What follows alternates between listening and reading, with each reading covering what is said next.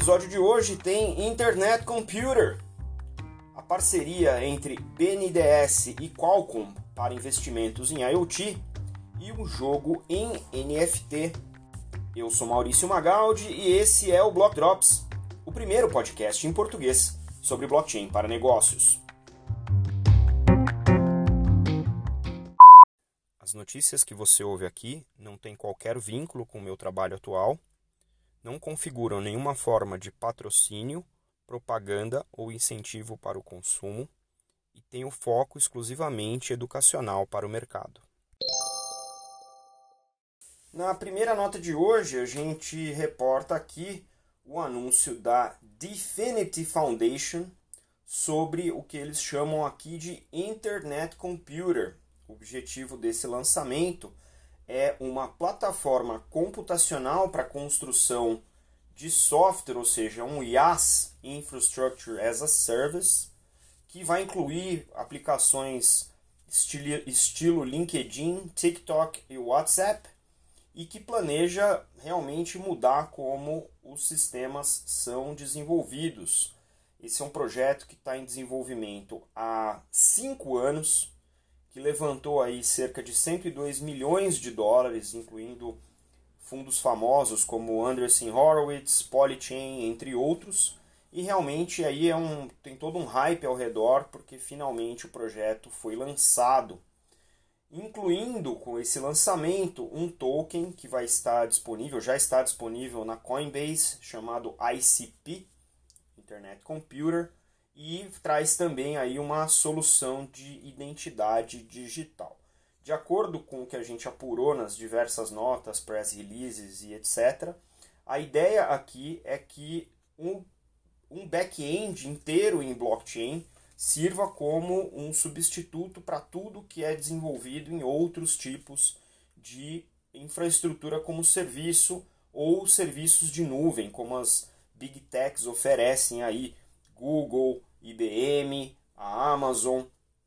e a Microsoft oferecem serviços de aplicação para você poder desenvolver diversas tecnologias para você desenvolver as suas aplicações e o Internet Computer é uma infraestrutura também em cloud, mas todas as ferramentas rodam em cima de um back-end em blockchain, um blockchain proprietário aqui. A ideia, de acordo com a Definity, é, obviamente, substituir o que eles chamam aí de infraestrutura legada, incluindo todos os stacks de desenvolvimento, tanto quanto banco de dados e até mesmo firewall, porque aí a segurança do Internet Computer está embutida.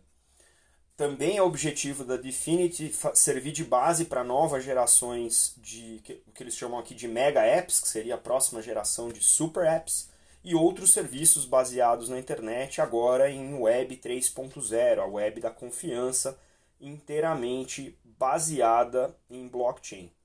Segundo a, a imprensa, é, esse Internet Computer tem um segredo, aí, o pulo do gato, que é a Chain Key Technology,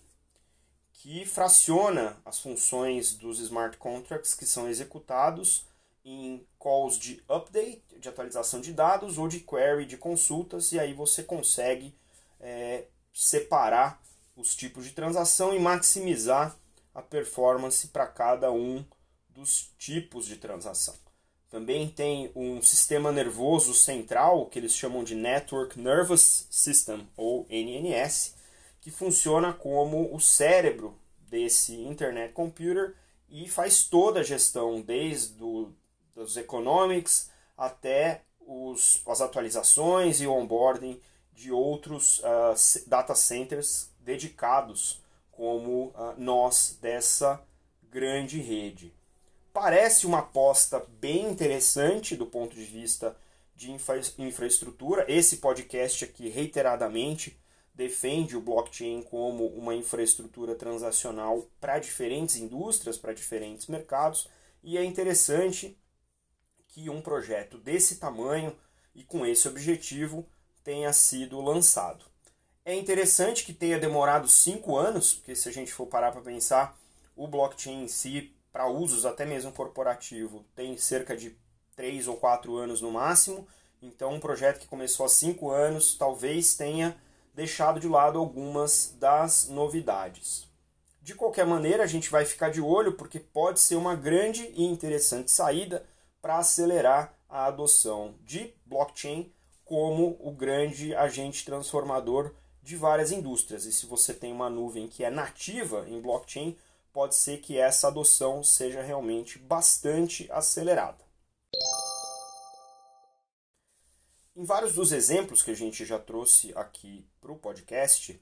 a gente sempre menciona que o blockchain é uma das componentes de um projeto de plataforma ou de soluções baseadas em blockchain. Existem muitas outras tecnologias que têm que ser embarcadas para que o blockchain sirva né, de base para essas aplicações. E uma das tecnologias, ou conjunto de tecnologias que são é, comumente associadas com ah, aplicações blockchain, são as tecnologias de IoT, ou Internet das Coisas, da sigla em inglês. E é nesse intuito que eu trago para vocês aqui uma nota sobre o BNDES, que é o Banco Nacional de Desenvolvimento Econômico e Social do Brasil, que numa parceria com a Indicator Capital e com a Qualcomm Ventures anunciaram um fundo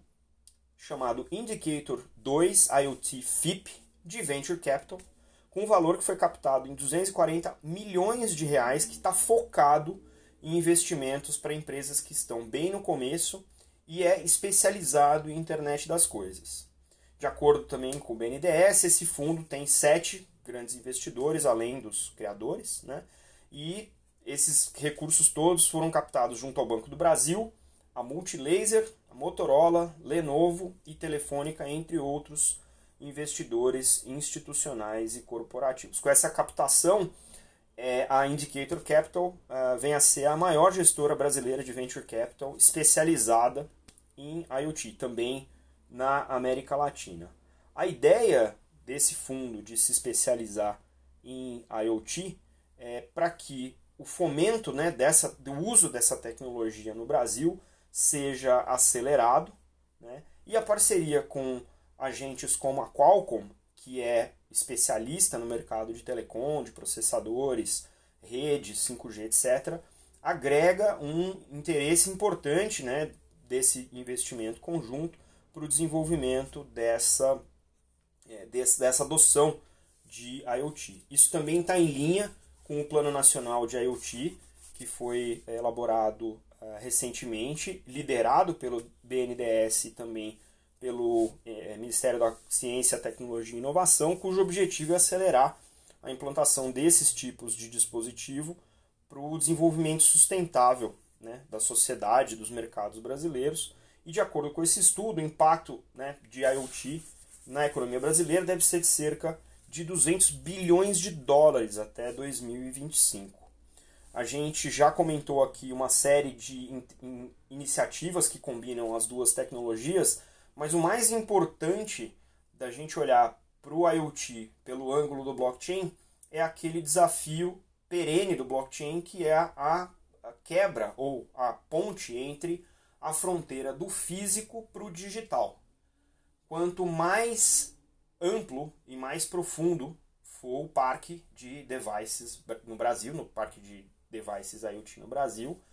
mais rede a gente tem, mais amplo pode ser a implementação de redes blockchain que coletam dados ou que interagem com o ambiente através dos dispositivos IoT. Então, essa notícia vem embarcada de esperança de que num futuro próximo a gente tenha startups, a gente tem empresas definitivamente trabalhando em romper essa dificuldade que é a barreira físico-digital e permitir aí sim a adoção massiva de blockchain em processos de negócio, sejam industriais, sejam logísticos, inclusive olhando do ponto de vista de sustentabilidade, onde existe também um grande foco de se utilizar é, dispositivos IoT para monitoramento, para garantia é, de qualidade do solo, qualidade da água, qualidade da atmosfera, e isso se tornar também uma moeda de troca potencialmente tokenizável para que as empresas possam desenvolver novos modelos de negócio em cima do benefício ou dos créditos positivos que as suas operações geram e aí sim possam ser medidos e certificados por dispositivos IoT em uma blockchain. Super interessante esse fundo, a gente com certeza vai ver projetos que saiam desse, desse financiamento é, utilizando não só IoT, mas também blockchain. E nossa última nota de hoje vem da editoria de NFT, novamente, mas é uma nota bastante interessante do ponto de vista de modelo de negócio. A gente discutiu aqui semana passada sobre a bicicleta em NFT, que num primeiro momento não parece fazer tanto sentido. Nesse caso de hoje, a coisa parece que está melhor amarrada. É uma nota sobre um filme, um curta-metragem, que é um documentário chamado Play to Earn NFT Gaming nas Filipinas, que conta a história de uma comunidade rural que durante a pandemia, né, as restrições da pandemia de Covid-19, começou a ganhar dinheiro jogando um videogame chamado Axie Infinity, que é baseado em todo o economics ao redor de blockchain. E alguns jogadores relatam ganhos mensais de cerca de 400 dólares, mais alto até do que o salário mínimo local. Muito interessante como essa,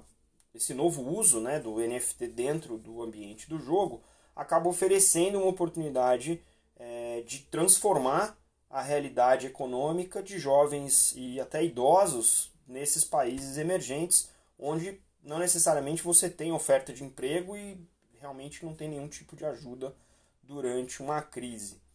Esse documentário foi filmado agora no começo do ano de 2021 e foi inspirado em um artigo que foi escrito por Leah Callum Butler, que também narra é, o filme, e conta a história de uma família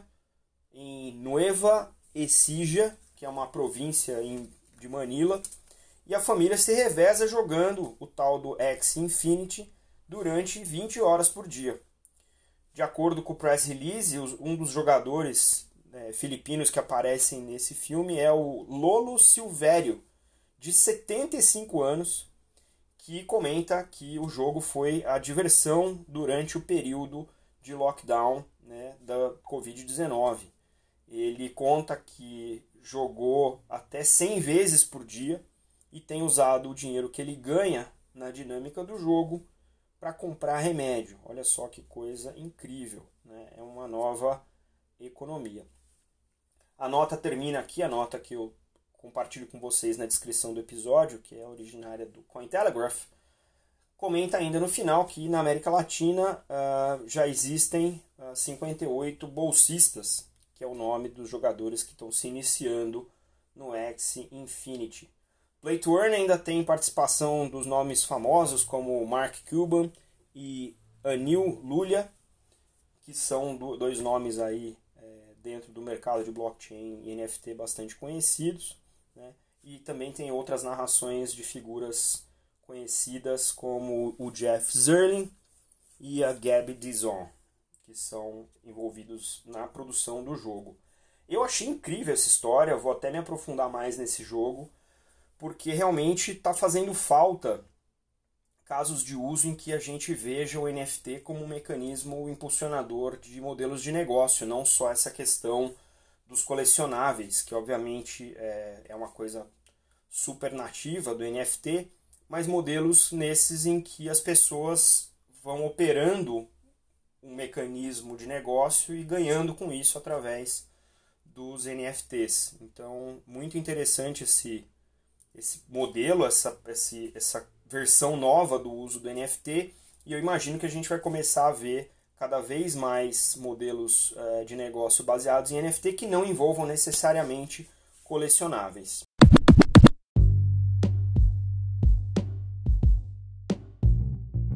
Você pode ouvir o Block Drops Podcast nas plataformas Numis, Google Podcasts, Apple Podcast, Spotify e Anchor FM. Entre em contato conosco através do e-mail blockdropspodcast.gmail.com, no Instagram blockdropspodcast e no Twitter blockdropspod.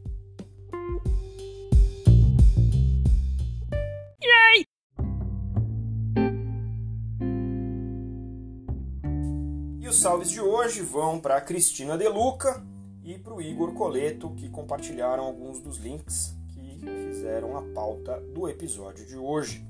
A gente fica por aqui. Até a próxima. Tchau.